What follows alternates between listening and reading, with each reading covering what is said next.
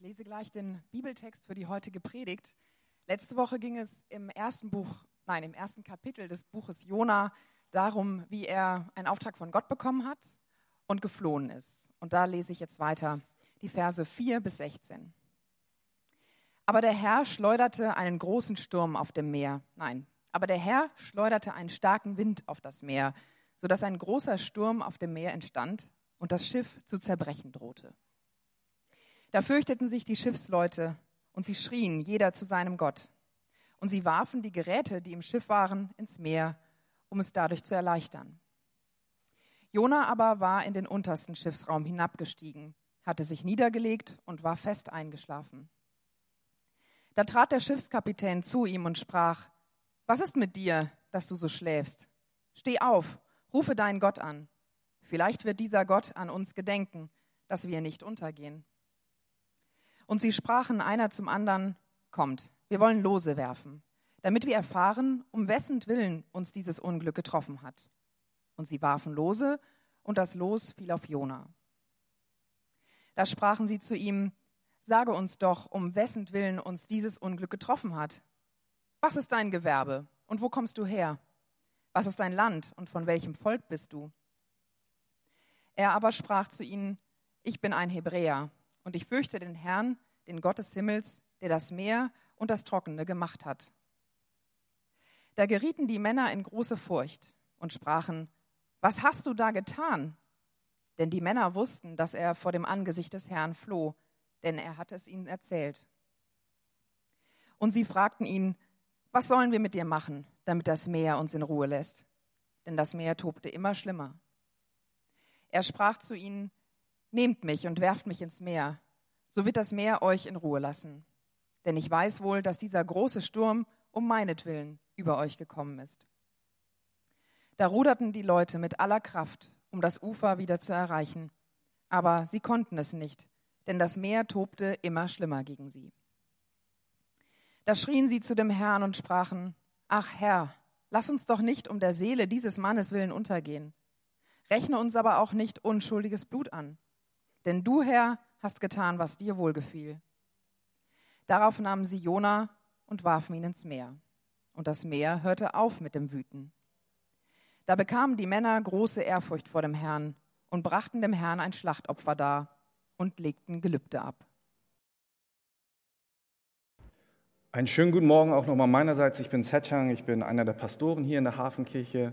Schön, dass ihr da seid, schön, dass wir gemeinsam heute Gottesdienst feiern können. Und falls du heute zum ersten Mal da bist, sei herzlich willkommen ähm, und komm gerne nach dem Gottesdienst auf uns zu, lerne uns etwas besser kennen. Wir würden dich gerne oder euch gerne besser kennenlernen. Und wie wir es gerade gesehen haben, haben wir den Wal gesehen und oftmals reduzieren wir die Geschichte von Jona mit dem Wal. Und wir denken, dieser große Fisch ist der Protagonist. Aber in der letzten Woche haben wir mit unserer neuen Predigtreihe angefangen und Dominik hatte auch darüber gesprochen, dass es nicht ein großer Fisch ist, der die Hauptrolle innehat, sondern dass es ein großer Gott ist, der voller Barmherzigkeit ist, ein Gott voller Liebe, ein Gott, der voller Gnade ist. Und dass dieses Bild, das wir oftmals in unserem Leben projiziert bekommen in unserer Gesellschaft, dass es einen Gott gibt im Alten Testament, der böse ist, bestrafend ist und einen im Neuen Testament, der voller Liebe ist, dass es hier gerade auch durch Jona widerlegt wird. Denn Gott war schon immer gnädig, immer barmherzig und immer gerecht. Und das sehen wir an Buch Jona mehr und mehr. Und auch wenn es nur vier kurze Kapitel sind und auch nur 48 Verse, ist es so viel, was wir daraus lernen können. So viel auch, was es über Gott sagt, aber auch über uns. Mit welchen Problemen wir ringen, wie wir immer wieder weglaufen vor Gott. Aber dass seine Gnade uns immer und immer und immer und immer wieder einholt. Und wir haben gerade über den Wal gesprochen, aber es gibt auch einen anderen Meeresbewohner, der gerade überall rumkursiert. Vielleicht liegt es auch am Google-Algorithmus, der weiß, dass ich ein Asiate mittleren Alters bin, aber vielleicht habt ihr was von einem Tintenfisch gehört in letzter Zeit. Und zwar die Serie Squid Game ist eine Serie, die gerade alle Rekorde bricht. Innerhalb eines Monats haben über 111 Millionen Menschen den Film gesehen. Und egal, ob jetzt in Dubai, wo das nachgespielt wird, richtig professionell, oder am Times Square, wo Businessleute diese Spiele nachspielen. Überall sehe ich jedenfalls dieses Thema Squid Game. Und ich habe mich gefragt, was bezaubert oder zieht die Leute so in ihrem Bann? Ich verstehe es bis heute nicht. Aber ein bisschen gibt es diesen Asien-Hype, dass die Leute das irgendwie feiern. Es gab diesen Film Parasite, vielleicht habt ihr es auch mitbekommen, und dass das gerade momentan sehr oft gesehen wird. Aber wir sehen auf Duolingo, einem Anbieter von Fremdsprachen, der internetbasiert ist, auch, dass dort nach dem Beginn dieser Serie die Anfrage, Koreanisch zu lernen, um 40 Prozent gestiegen ist. Und da habe ich mich gefragt, okay, irgendwas habe ich nicht verstanden, aber ich habe mich dann natürlich für die Predigt auch an die Recherche gesetzt und herausgefunden, worum es in diesem Drama oder in dieser Serie geht. Und das ist keine Empfehlung, das zu sehen, weil es doch recht blutrünstig ist. Und wir sehen es vielleicht auch in den Nachrichten, Kinder spielen das nach, spielen es brutal nach und ähm, Schullehrer und Schulen mussten es schon verbieten, das nachzuspielen.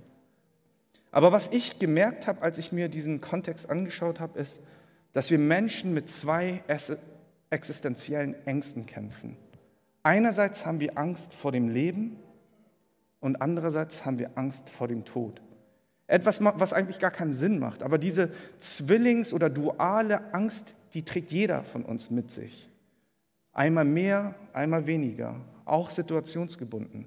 Wir haben Angst manchmal oder werden erdrückt in unserem Leben, weil wir einen Maßstab von der Gesellschaft aufgedrückt bekommen, wie wir sein sollten glatt gebügelt, erfolgreich, ein bestimmtes Einkommen, einen bestimmten Studiengang an einer Universität, einen guten Lebenslauf, einen Ehepartner zu einer bestimmten Zeit, viele Kinder, ein gutes Auto.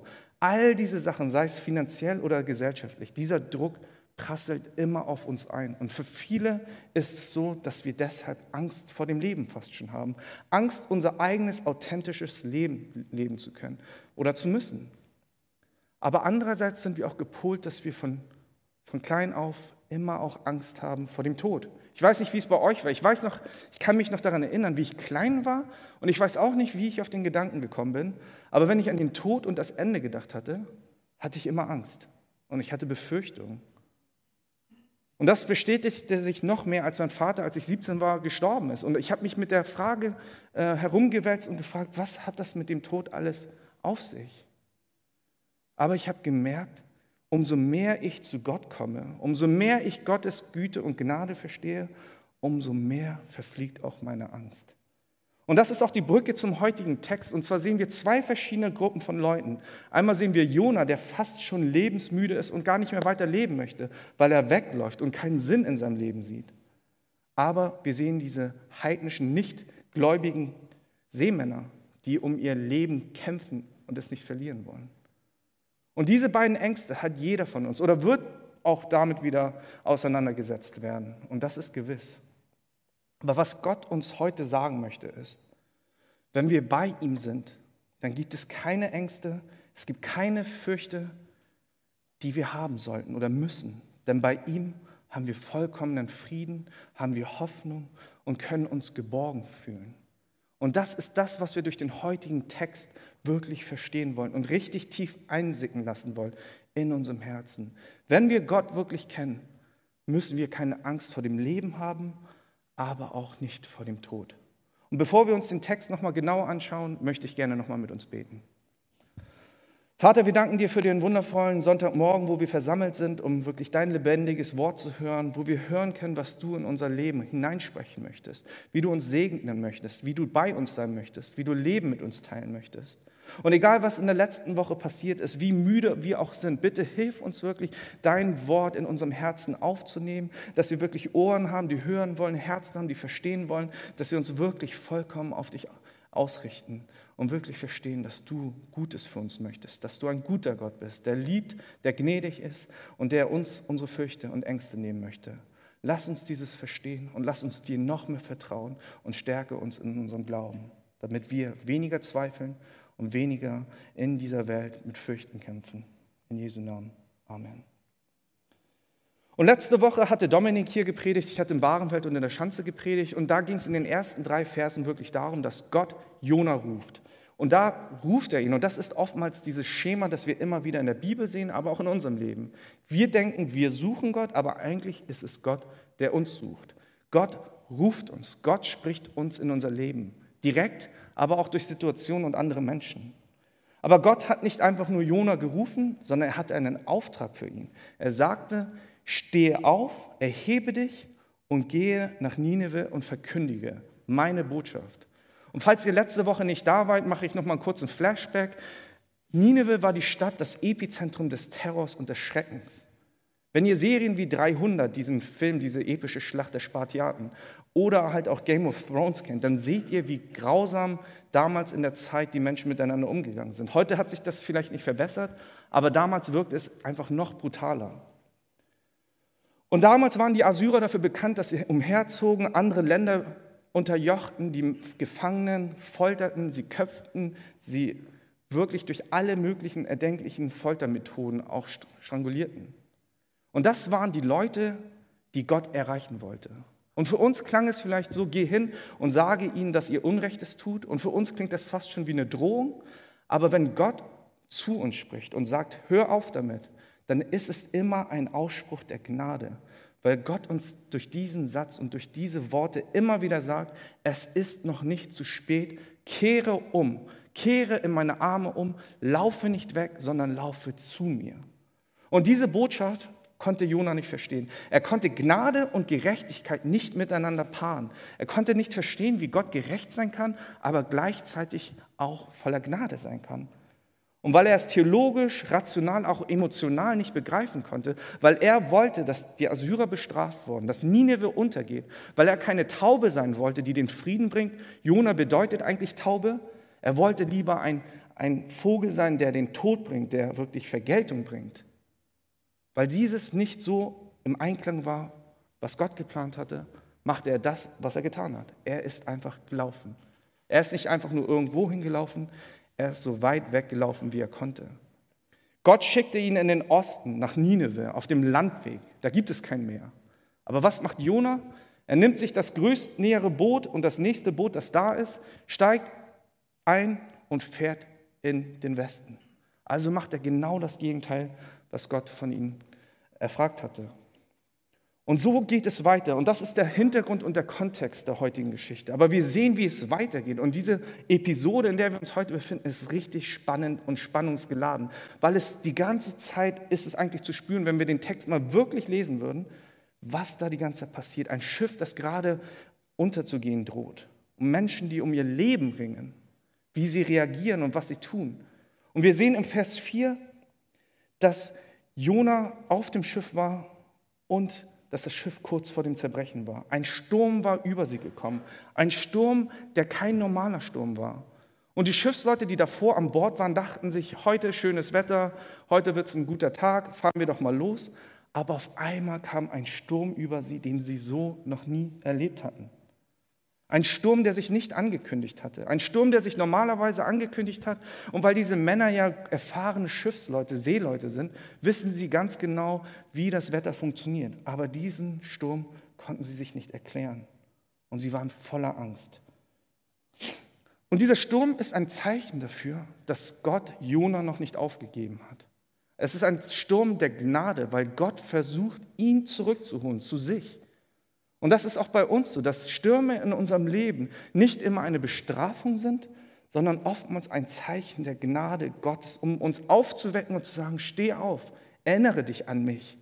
Ich bin dein Gott, der dich liebt, der möchte, dass du bei mir bist. Und wir haben dieses romantische Bild von Gnade. Wir denken oftmals oder oftmals wirkt es so, als würden wir denken, ich bin hier mit meinem Cappuccino, mit meinem leckeren Bagel, mache ein Foto von mir auf Instagram, das ist Gnade. Aber das ist nicht Gnade. Gnade kann auch drahtig sein. Gnade kann tough sein. Gnade ist das Zeichen, dass Gott uns liebt. Und Gott nutzt alle Mittel, damit wir nicht mehr vor ihm weglaufen, sondern zu ihm laufen. Lasst uns deswegen genau wissen, wenn wir in verschiedenen Stürmen sind, dass wir nicht einfach nur weiterlaufen, sondern uns fragen, wo ist Gott in diesem Sturm? Wo begegnet er mir? Denn mitten in der Stille und in dem Zentrum des Sturmes werden wir ihn finden, wenn wir ihn suchen. Aber wir sehen auch, dass unsere Sünden nicht nur uns betreffen, sondern auch immer Auswirkungen auf andere Menschen haben. Es wäre blauäugig zu denken, wenn ich egoistisch sein will, dann kann ich doch egoistisch sein. Wer soll mir da reinreden? Aber wir sehen die Folgen unserer Sünde auch, wie sie auf andere Menschen einprassen und welche harten und schlimmen Folgen es haben kann. Und deswegen sollten wir daran erinnert sein, dass es nicht nur um mich geht, wenn ich mich von Gott entferne, sondern dass ich auch Menschen, die um mir sind, die mir wichtig sind, damit verletzen kann. Und jeder von uns hat verschiedene Sünden. Jeder hat verschiedene Bereiche, mit denen wir gerade kämpfen. Aber lasst uns wissen, dass unsere Entscheidungen wichtig sind. Nicht nur für unser Wohl, aber auch das Wohl für unsere Familien, unsere Freunde und die Menschen, die um uns herum sind. Und das sollte uns eine Lehre sein. Aber ich will damit nicht sagen, dass jeder Sturm, der in unserem Leben ist, immer gleichzusetzen ist mit unserer persönlichen Sünde. Es gibt verschiedene Gründe, weswegen Stürme in unserem Leben aufziehen. Es kann persönliche Sünde sein, aber es kann auch sein, dass Gott uns dadurch stärkt, uns vorbereitet für Dinge, die auf uns warten, wie er uns einsetzen möchte. Aber es kann auch sein, dass andere Leute gesündigt haben und wir die Konsequenzen dafür tragen. Leider ist das auch der Fall. Und genau das sehen wir hier. Wir sehen Jona, der rebelliert, der wirklich Gott sagt, ich will nicht das tun, was du sagst. Ich will mit dir nichts zu tun haben. Ich laufe vor dir weg. Aber wir sehen diese armen Schiffsleute, die mit auf dem Boot sind und sich fragen, was passiert hier überhaupt? Wir haben noch gar nichts getan. Was passiert hier? Und deswegen sehen wir in Vers 5 äh, auch den Satz, da fürchteten sich die Schiffsleute, weil sie nicht wussten, was passiert. Und sie schrien jeder zu seinem Gott. Und sie warfen die Geräte, die im Schiff waren, ins Meer, um es dadurch zu erleichtern. Jona aber war in den untersten Schiffsraum hinabgestiegen, hatte sich niedergelegt und war fest eingeschlafen. Das ist schon eine skurrile Situation. Oben an Deck haben alle so viel Angst, dass sie jegliche Götter, die ihnen gerade einfallen, anbeten. Sie hatten wahrscheinlich eine Liste. Poseidon hatten wir schon, wen gibt es noch? Jupiter, wen hast du noch? Und das war wahrscheinlich eine gemischte Crew, die verschiedene Götter angebetet hatte, weil sie aus verschiedenen Ethnien waren. Und das war oftmals auf Schiffen so die Eigenheit, dass es nicht immer nur sehr homogen war, sondern verschiedene Menschen dort gearbeitet hatten. Und die Leute wussten, es ist wirklich eine richtig brenzliche Situation. Und deswegen fürchteten sie sich. Sie hatten Angst. Aber Jona, was tut er? Er ist im untersten Schiffsraum. Das zeigt uns auch, dass es keine kleine Jolle oder ein kleines Bötchen ist, sondern ein größeres Schiff. Der hatte sich unten hingelegt und hatte festgeschlafen. Als ich das gelesen hatte, hatte ich mich gefragt, wie kann das überhaupt sein? Ich habe in verschiedenen Kommentaren nachgeschaut, es gibt verschiedene Interpretationsweisen. Einige sagten, er war bestimmt so am Ende körperlich und geistlich, weil er weggelaufen ist und weil er immer in dieser Spannung war mit Gott, dass er sich hingelegt hatte und einfach eingeschlafen ist. Aber es gibt auch Leute, die sagten, er hatte die Flucht in der Flucht. Weil er wusste, dass er auf seiner Flucht trotzdem immer wieder im Austausch mit Gott war, hat er sich versucht, schlafen zu legen. Und wir wissen schon, dass Jona ein kleines Schlitzohr ist. Und deswegen kommt es auch nahe, dass er sich vielleicht verstecken wollte vor Gott. Aber hätte er den Psalm 139 von David besser gelesen und hätte ihn vielleicht sich daran erinnert, dann wüsste er, wie könnte ich mich vor dir verbergen? Wo ich bin, selbst auf dem Meer, da wirst du mich finden. Wir können nicht vor Gott weglaufen und wir sollten auch nicht vor Gott weglaufen, weil das Beste ist, Gott zu kennen und ihm zu vertrauen. Aber Jona ist weggelaufen. Und die Menschen, die hatten verschiedene Götter und versuchten eine Lösung zu finden. Und wir sehen das heutzutage auch. Wir sehen Menschen, die Gott nicht kennen und sie versuchen sich zu betäuben, weil sie diese Fürchte und die Ängste, die ich am Anfang benannt habe, Angst vor dem Leben, Angst vor dem Tod, weil sie damit nicht umgehen können. Sie suchen Lösungen, sich selbst zu betäuben durch finanzielle, materielle Güter, durch irgendwelche Dinge, durch Partner. Wir kennen das doch auch, wir können Ruhe und Stille nicht ertragen. Wieso? Weil wir dann anfangen nachzudenken und zu reflektieren. Und weil wir dann Gottes Stimme hören. Und Leute versuchen alles Mögliche, um sich von diesen Ängsten fernzuhalten. Pornografie, Finanzen, Einfluss, so viele Götzen und Dinge, die uns ablenken sollen, kennt jeder auch in seinem Leben. Aber am Ende des Tages sehen wir, dass nichts, was wir auch tun, uns diese Fürchte nehmen kann, wenn wir uns nicht diesen Fürchten stellen. Und im Vers 6 sehen wir, da trat der Schiffskapitän zu ihm und sprach, was ist mit dir, dass du so schläfst? Steh auf, rufe deinen Gott an. Vielleicht wird dieser Gott an uns gedenken, dass wir nicht untergehen. Und hier sollten wir aufpassen, weil hier im Urtext, im Hebräisch-Aramäischen zwei Wörter fallen, die uns sehr helfen, den Text besser zu verstehen. Hier steht, Steh auf und rufe. Und das sind genau die gleichen Wörter wie in Vers 2, Kum und Kara. Das bedeutet, steh auf, erhebe dich und spreche, verkünde. Und erinnert ihr euch an Vers 2? Da sagte Gott, Jona, steh auf und verkündige gen Nineveh. Sprich zu den Assyrern, Geh hin und sei mein Bote. Und wie skurril muss es in der Situation gewesen sein, als Jona aus seinem Schlaf erwachte und er genau diese Worte wieder resonieren hörte, wo er hörte, steh auf und verkünde. Der Sturm war die erste Botschaft und Bestätigung. Hier ist die zweite, durch den Schiffskapitän, wie er zu ihm spricht. Erinnere dich an meinen Ruf, erinnere dich an meine Mission, Jona. Und das hat bestimmt einiges in ihn generiert. Und es ging weiter. Er konnte nicht dort liegen bleiben, sondern der Schiffskapitän hat ihn wahrscheinlich mitgezogen, weil er den Braten gerochen hatte. Irgendwas ist mit dir faul. Wie kannst du hier so schlafen, während wir alle Angst haben? Du musst, irgendwas ist mit dir komisch. Und er hat ihn mitgenommen. Und sie waren auf Deck. Und dort sah er die ganze Mannschaft zusammengefurcht, wie sie eine Art von Gebetskreis hatten. Nicht so einen, den wir kennen, wo wir uns äh, in, in, in der Woche in unseren Docks treffen. Diese Männer kamen zusammen und beteten unaufhaltsam. Sie wollten wirklich gerettet werden und beteten und beteten und hofften wirklich auf Erlösung, weil sie gemerkt hatten, dass es eine göttliche Intervention war, dass sie sahen, dass Gott gerade etwas tat. Und egal in welchen Stürmen wir uns bewegen, wir müssten immer hellhörig sein. Und wir dürften nicht so handeln wie die Schiffsleute, einfach weiter drauf losrudern. Und sie wollten wissen, was nun das Problem war. Und sie sprachen in Vers 7, kommt, wir wollen Lose werfen, damit wir erfahren, um wessen Willen uns dieses Unglück getroffen hat. Und sie warfen Lose und das Los fiel auf Jona. Und hier kommt die dritte Bestätigung, die Gott ihnen gibt oder die Gott Jona gibt. Du bist der, den ich auf dem Kieker habe. Du läufst gerade weg. Und es geht hier um dich, Junge. Und hier sehen wir eine Form der Kleromantie. Das bedeutet, dass wir versuchen, etwas zufällig zu ermitteln. Und diese Kleromantie war eine Praxis und eine Praktik, äh, die in der Antike sehr oft genutzt wurde, um Dinge zu ermitteln oder Personen zu ermitteln. Zum Beispiel, wenn wir ein großes Land haben, dann würde ich mit meinen Freunden zusammenstehen und sagen, okay, wir würfeln oder wir nehmen Stöckchen und gucken, wer welches Landstück bekommt oder wer als Erster aussuchen darf. Oder wir sehen es auch äh, in der Bibel immer wieder, dass Stöckchen ziehen oder Lose ziehen auch immer wieder genutzt wurde, um Menschen zu ermitteln. Und das finden wir hier wieder. Und hier zeigte das Los, wie auch zu erwarten, wieder auf Jona. Und das ist gleichzusetzen, wenn wir heutzutage eine Münze werfen und sagen, ja, gehe ich heute zu McDonald's oder zu Burger King, ich wirf eine Münze und dann habe ich das. Oder wenn wir auf dem Schulhof Xing Shang Shang gespielt haben. Das darf man heutzutage ja nicht mehr sagen, aber ich darf das, glaube ich, noch. Ähm, ich, ich spiele jetzt mal meine Asiatenkarte, genau. Das heißt ja irgendwie Schnick, Schnack, Schnuck. Ich weiß gar nicht mehr, wie das heutzutage heißt. Aber wir sind in der Hinsicht ja schon viel weiter als damals. Und diese Kleromantie gibt es heutzutage leider immer noch in der Kirche. Und das ist ein falsches Verständnis und das ist vielleicht so ein kleiner Exkurs dahin.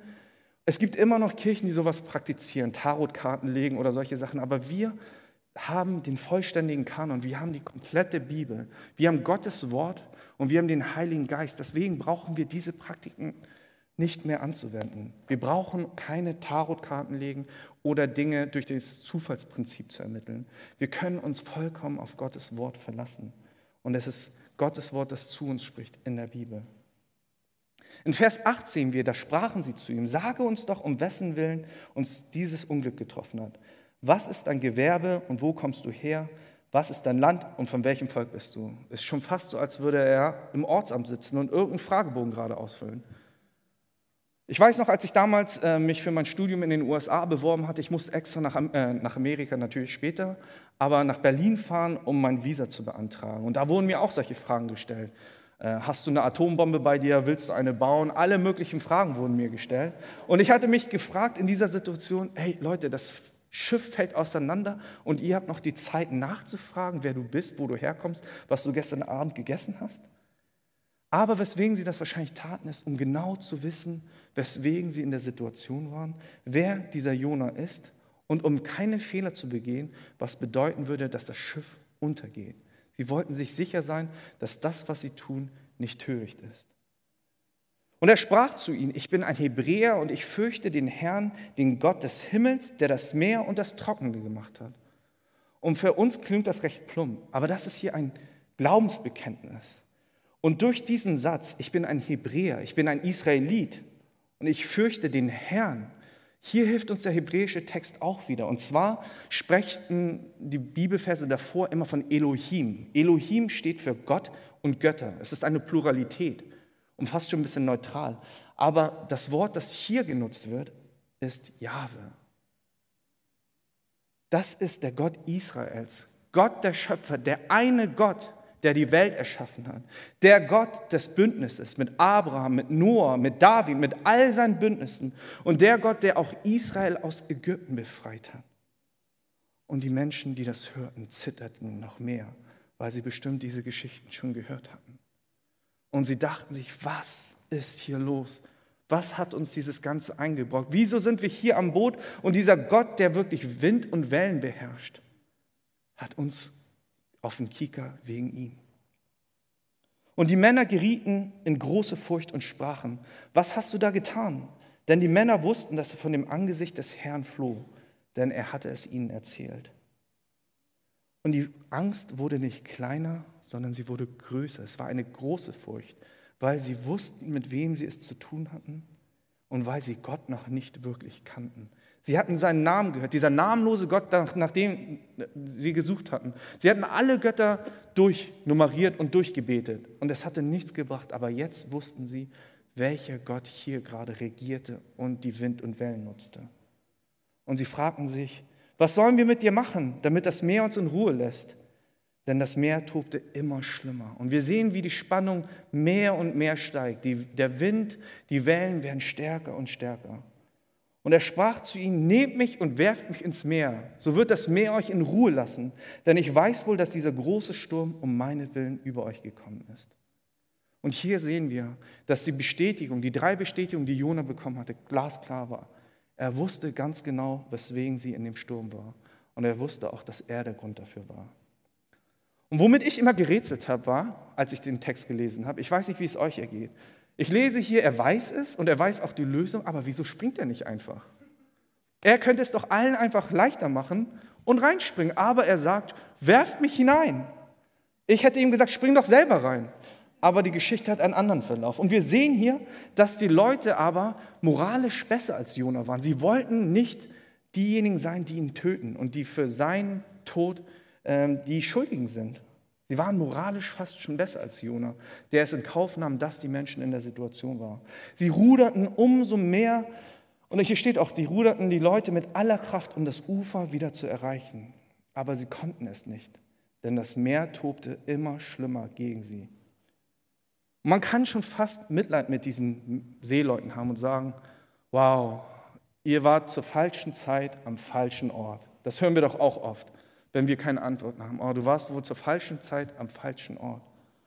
Aber wie sich herausstellen lässt und wie wir lesen, waren sie zur richtigen Zeit am richtigen Ort, weil sie Gott erfahren haben. Und wir sehen hier auch gleich die Auflösung. Und da schrien sie zum Herrn und sprachen, ach Herr, Jahwe, nicht mehr Elohim. Der Gott oder die Götter, die sie vorher kannten, waren keine Götter mehr für sie. Sie sahen nur noch den einen Gott, Jahwe, den Gott Israels. Lass uns doch nicht um der Seele dieses Mannes willen untergehen, rechne uns aber auch nicht unschuldiges Blut an, denn du, Herr, hast getan, was dir wohlgefiel. Sie sehen Gott in all seiner Kraft und sagen, du bist souverän, du hältst alles in deiner Hand. Das Bekenntnis von Jona, dass er Hebräer ist und an Gott glaubt, an Jahwe, wurde auf einmal ihr Bekenntnis. Und so sehen wir auch, wie es den Verlauf nimmt. Und sie nahmen Jona und warfen ihn ins Meer und das Meer hörte auf mit seinem Wüten. Und was wir hieraus lernen können, ist ganz wichtig. Hier schließt sich nämlich der Bogen. Hier sehen wir, wie Gnade und Gerechtigkeit zusammengehören, wie sie ineinander greifen. Denn wahre Gerechtigkeit bedeutet, dass jemand für Sünde zahlen muss, dass jemand ein Opfer erbringen muss, dass jemand sterben muss, damit die anderen verschont bleiben. Und das ist ein Bild, das hervor dieses Bild und dieses Echo, das vorzeigt, dass Jesus Christus kommen wird. Und das ist das Schöne an unserer Bibel, an dem Alten und Neuen Testament, dass alles miteinander zusammen verbunden ist. Die Kontinuität. Und wir sehen einfach, dass Jesus Christus für uns sterben musste und dass er der einzige Weg ist, Das, was Jona nicht auf eine Kette gebracht hatte, die Frage, wie kannst du gerecht und auch gnädig sein, erschließt sich hier, weil wir hier sehen, nur Gott allein konnte ein Opfer bringen, das ausreichend war, um unsere gesamte Schuld von uns zu nehmen. Und dieses wundervolle Bild, das vier vielleicht noch gar nicht, das Ausmaß war hier gar nicht bekannt, was wir aber bekennen können, dieses Privileg, dass Jesus Christus für uns vor über 2000 Jahren gestorben ist. Diese Dankbarkeit können wir heute wieder spüren, denn wir wissen, für unsere Sünde ist jemand stellvertretend gestorben. Und das nennt man oftmals Typologie in der biblischen Fachsprache, dass bestimmte Bilder aus dem Alten Testament eine Prophezeiung und eine Verheißung sind, die in Jesus Christus erfüllt werden. Und wir sehen, dass die Gnade, die Gott uns gegeben hat, die wir heute auch spüren und auch, man sagt im biblischen Jargon, schmecken können, schon damals im ersten Buch Mose aufgetaucht sind. In Genesis 1, äh, in Genesis 3, 15, als der Fall von Adam und Eva passiert ist, und eigentlich sie hätten sterben müssen, weil, sie, weil ihnen gesagt wurde, wenn ihr von der Frucht esst, dann werdet ihr sterben, war gleichzeitig diese Drohung und der Gerichtsspruch von Gott in Vers 15 enthält dieses Proto-Evangelium, das erste Evangelium, die erste frohe Botschaft. Und es heißt darin, dass durch ein Nachkommen der Frau jemand kommen würde und den Kopf der Schlange, des Todes, des Satans zerdrücken würde. Und das können wir glasklar in Genesis, 1, äh Genesis 3, 15 nachlesen. Und dieser eine Nachkomme ist Jesus Christus. Jesus Christus, der für jeden einzelnen von uns gestorben ist. Jesus Christus, der uns so sehr geliebt hat, dass er sein Leben eingetauscht hat für uns. Wir oder jemand von uns hätte niemals für die Sünden, die wir begangen haben, begehen oder auch begehen werden, sterben können. Wir sind alles Sünder. Wenn wir bestraft werden würden, würden wir einfach unseren fairen Preis bezahlen. Aber weswegen wir ewiglich leben können und weil wir, weswegen wir keine Furcht vor dem Tod oder vor dem Leben haben müssen, ist durch Jesus Christus. Weil er das perfekte Leben gelebt hat und sein perfektes Leben gegen unser sündhaftes Leben eingetauscht hat. Jesus Christus ist das Opfer gewesen, das benötigt wurde. Und das sehen wir hier in dieser Sequenz. Als Jona sich ins ins Meer schmeißt, was im Jüdischen oftmals als Chaos und Tod gesehen wurde, hat er durch seinen Tod, was kein Tod später ist, Spoiler Alert, hat sich herausgestellt, dass Jesus Christus das erfüllen würde. Das, was Jona nicht vermag und tun konnte. Woran alle Propheten und Könige im Alten Testament äh, zu kurz gekommen sind. Das hat Jesus erfüllt. Und wenn wir uns die Bibel wirklich anschauen, sehen wir immer und immer wieder, wie das Alte Testament ruft, es wird einer kommen, der Messias, Jesus Christus, der für euch sterben wird. Jesus Christus, Gott selbst, wird sich für euch aufgeben und opfern. Und das ist auch das Schöne, was wir heute lernen können. Und wir sehen, wie sich die Furcht der Menschen umwandelt in Ehrfurcht, weil sie diese Errettung sehen und verstehen. Wir sehen in Vers 15, in Vers 16, da bekamen die Männer große Ehrfurcht vor dem Herrn und brachten dem Herrn ein Schlachtopfer dar und legten Gelübde dar. Was für ein wundervoller Satz, dass Ehrfurcht nach der Furcht kommt, wenn wir Gott wirklich kennenlernen. Und das ist der größte Segen, den wir erleben können. Wir denken oftmals, wenn wir an Segen denken, an materielle Dinge, Gesundheit oder sonstige Dinge. Aber der größte Segen, den wir empfangen haben und den wir uns wünschen können, ist Gott zu kennen, Gott persönlich zu kennen. Dass Elohim nicht irgendeine Pluralität mehr ist, sondern ein Gott, Jahwe, der Gott Israels und unser Gott, weil wir die geistlichen Nachfolgen von Abraham sind. Und das ist etwas, was uns heute zum Überlegen bringen sollte. Wovor fürchten wir uns? Aber auch ein Zuspruch dass wir uns nicht mehr fürchten müssen, dass wir Zuversicht haben können, Hoffnung und Frieden in unserem Herzen, dass wir keinen Standard mehr in dieser Welt erreichen müssen, dass die finanziellen Dinge, die wir uns vielleicht wünschen, weil die Gesellschaft es uns diktiert, dass die keine Rolle spielen, dass dieses Bild, das uns immer wieder projiziert wird, dass das nicht erfüllt werden muss, sondern dass Jesus Christus alles erfüllt hat. Und dass keiner von uns mehr Angst vor dem Tod braucht, dass wir uns nicht fürchten müssen, wo es nach unserem irdischen Leben hingeht, weil wir unseren Platz fest bei Gott haben, durch Jesus Christus. Und das ist die Frage, die wir diese Woche mit uns mitnehmen wollen und die, ich, die Gott uns stellen möchte. Glaubst du wirklich an diese frohe Botschaft? Glaubst du wirklich, dass Gott dich so sehr liebt, dass seine Gnade dich immer und wieder einholt und dich zurück zu ihm bringt? Und ich weiß nicht, vielleicht bist du Christ und dir geht es richtig gut im geistlichen Leben. Vielleicht äh, liest du jeden Tag deine Bibel, betest, lobpreist ihn und bist richtig voller Freude. Da möchte ich dich ermutigen, dankbar zu sein, demütig zu sein, weil das ein Geschenk Gottes ist. Aber es kann auch gut sein, dass viele von uns hier gerade an einem Punkt sind, wo wir uns weit von Gott entfernt haben, wo wir gelaufen sind, so weit wir konnten. Und wir sind fast schon bei Tarschisch angekommen. Das könnte gerade bei uns der Fall sein. Aber auch da holt uns Gottes Gnade immer noch ein und ruft uns zu, fürchte dich nicht, komme zu mir. Meine Gnade und meine Liebe und meine Barmherzigkeit kennen kein Ende. Komm zurück, ich habe dich erwählt als mein Kind komme, habe keine Angst und ich nehme dich wieder an. Das, was wir uns oft einreden, dass Gott uns doch gar nicht mehr annehmen möchte. Wie könnte Gott uns denn noch lieben, nachdem wir all das getan haben, was wir getan haben? Und nur Gott und wir wissen, was alles in unserem Herzen passiert, wie schwarz unsere Herzen manchmal auch sind.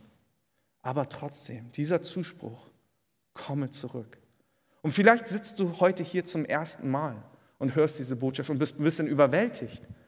Aber auch hier kann es sein, dass du wie die Schiffsleute zur richtigen Zeit am richtigen Ort bist. Dass Gott gerade zu dir spricht und sagt, ich liebe dich. Und vielleicht hast du vorher überall und woanders gesucht, aber ich bin es, den du suchst. Ich bin der, der dir die Furcht nimmt vor deinem Leben, aber auch vor deinem Tod.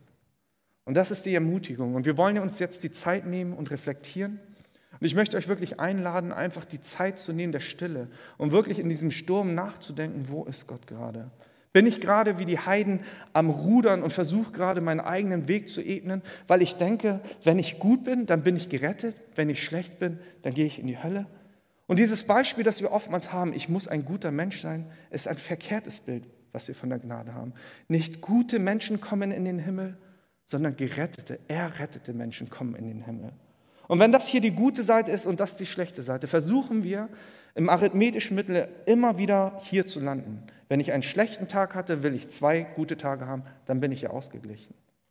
Aber bei Gott geht es nicht darum, dass wir uns selber erretten. Unsere Taufe, unser Abendmahl, dass wir sonntags hier in die Kirche kommen, dass wir unseren Zehnt geben oder spenden, das rettet uns nicht. Das hat Menschen auch nicht im Alten Testament gerettet. Einzig und allein Jesus Christus, Gott selbst ist die Errettung. Und deswegen ist es wichtig, dass wir wirklich an unserem Glauben an ihn festhalten, weil das die einzige Prämisse ist. Und das ist wunderbar, weil Menschen, die Gott lange kennen, Gott, die Menschen, die heute Gott zum ersten Mal kennen, kennenlernen, mit dem gleichen Glauben errettet werden können. Und ich möchte euch ermutigen, erinnert euch daran, in welchem Sturm ihr auch seid. Gott ist schon da. Gott ist im Zentrum eures Sturms und ruft euch. Und er möchte wirklich, dass ihr seine Barmherzigkeit und Liebe annehmt. Wir sagen oftmals, wir sind eine Kirche, wo auch Leute zweifeln können. Und das stimmt auch. Aber Jesus Christus sagt uns immer wieder, zweifle nicht, sehe meine Güte, sehe meine Liebe, sehe meine Gnade. Und daran wollen wir uns jetzt erinnern. Lasst uns die Augen schließen und darüber reflektieren.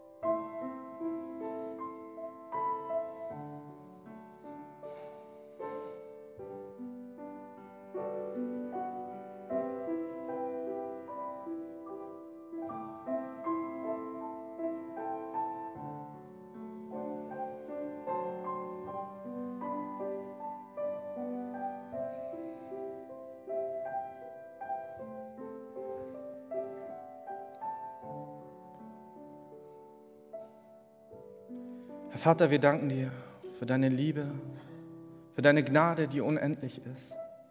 Und dass du, egal wo wir gerade sind, wie weit wir auch gelaufen sind, du uns immer wieder Raum gibst, um zurückzukehren. Dass deine Gnade kein Ende kennt. Wir bitten dich einfach, lass uns deinem Ruf folgen und lass uns deine Stimme auch in diesem Sturm, den wir gerade vielleicht erleben, wirklich in unserem Herzen eindringen lassen. Lass uns tagtäglich über die Gnade nachdenken, die uns erfahren wurde. Und lass uns Sünde nicht so halbherzig oder unernst nehmen, sondern lass uns wissen, dass du für all unsere Sünden gestorben bist, dass du den Preis bezahlt hast, dass wir nicht leichtfertig damit umgehen und sagen, Jesus hat schon alles getan, sondern dass jedes Mal, wenn wir uns daran erinnern, unser Herz zerrissen ist und sich daran erinnert, dass du am Kreuz gelitten hast, damit uns vergeben ist.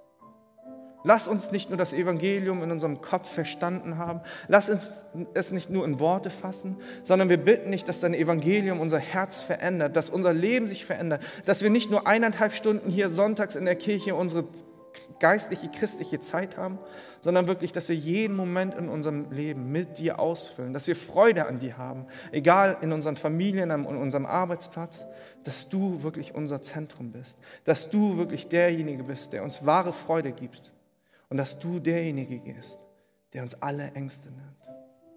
Forme unsere Furcht in Ehrfurcht, aber auch in Lobpreis um, dass wir in der Gewissheit, dass es dich gibt, dass du Wirklichkeit bist und dass du jetzt auch mit deinem Heiligen Geist in uns bist, dass diese Realität nicht irgendein Traumbild oder eine Illusion bleibt, sondern dass es die Wahrheit ist, auf der wir tagtäglich unser Leben basieren und dass Menschen sehen, dass wir dich lieben und dass Menschen, die dich vielleicht noch nicht kennen, an unserem Leben erkennen können, dass du Jahwe, dass du der eine Gott bist, dass du der Schöpfer bist, dass du der Anfang und das Ende, das Alpha und das Omega bist. Dass Menschen diese Wahrheit und diese Schönheit und diesen Frieden erkennen können durch uns, denn du bist in uns. Lass uns all diesen Segen, all diese Liebe hier und jetzt in unserem Leben erfahren. Aber lass uns daran erinnert sein, dass wir irgendwann, wenn du uns zurück nach Hause holst, wenn wir im neuen Jerusalem sind, wenn wir im Himmelreich sind, dass es dort keine Tränen mehr geben wird, dass es dort keine Angst mehr geben wird, sondern dass wir in Ewigkeit bei dir sind, befreit von all unseren Fürchten. Dass diese Hoffnung in der Zukunft uns aber auch Hoffnung für heute gibt, dass wir daran festhalten, was du uns versprochen hast, dass du uns niemals loslässt, dass du uns niemals aufgibst, dass du immer bei uns sein wirst. Denn du bist Gott, der bei uns ist. Lass uns daran erinnert sein und lass uns diese Wahrheit tief in unser Herz sacken und lass uns Freude daran haben und all unsere Ängste verfliegen lassen. Wir danken dir und lass all dieses zu deinen Ehren geschehen und zu unserem Guten. In Jesu Namen. Amen.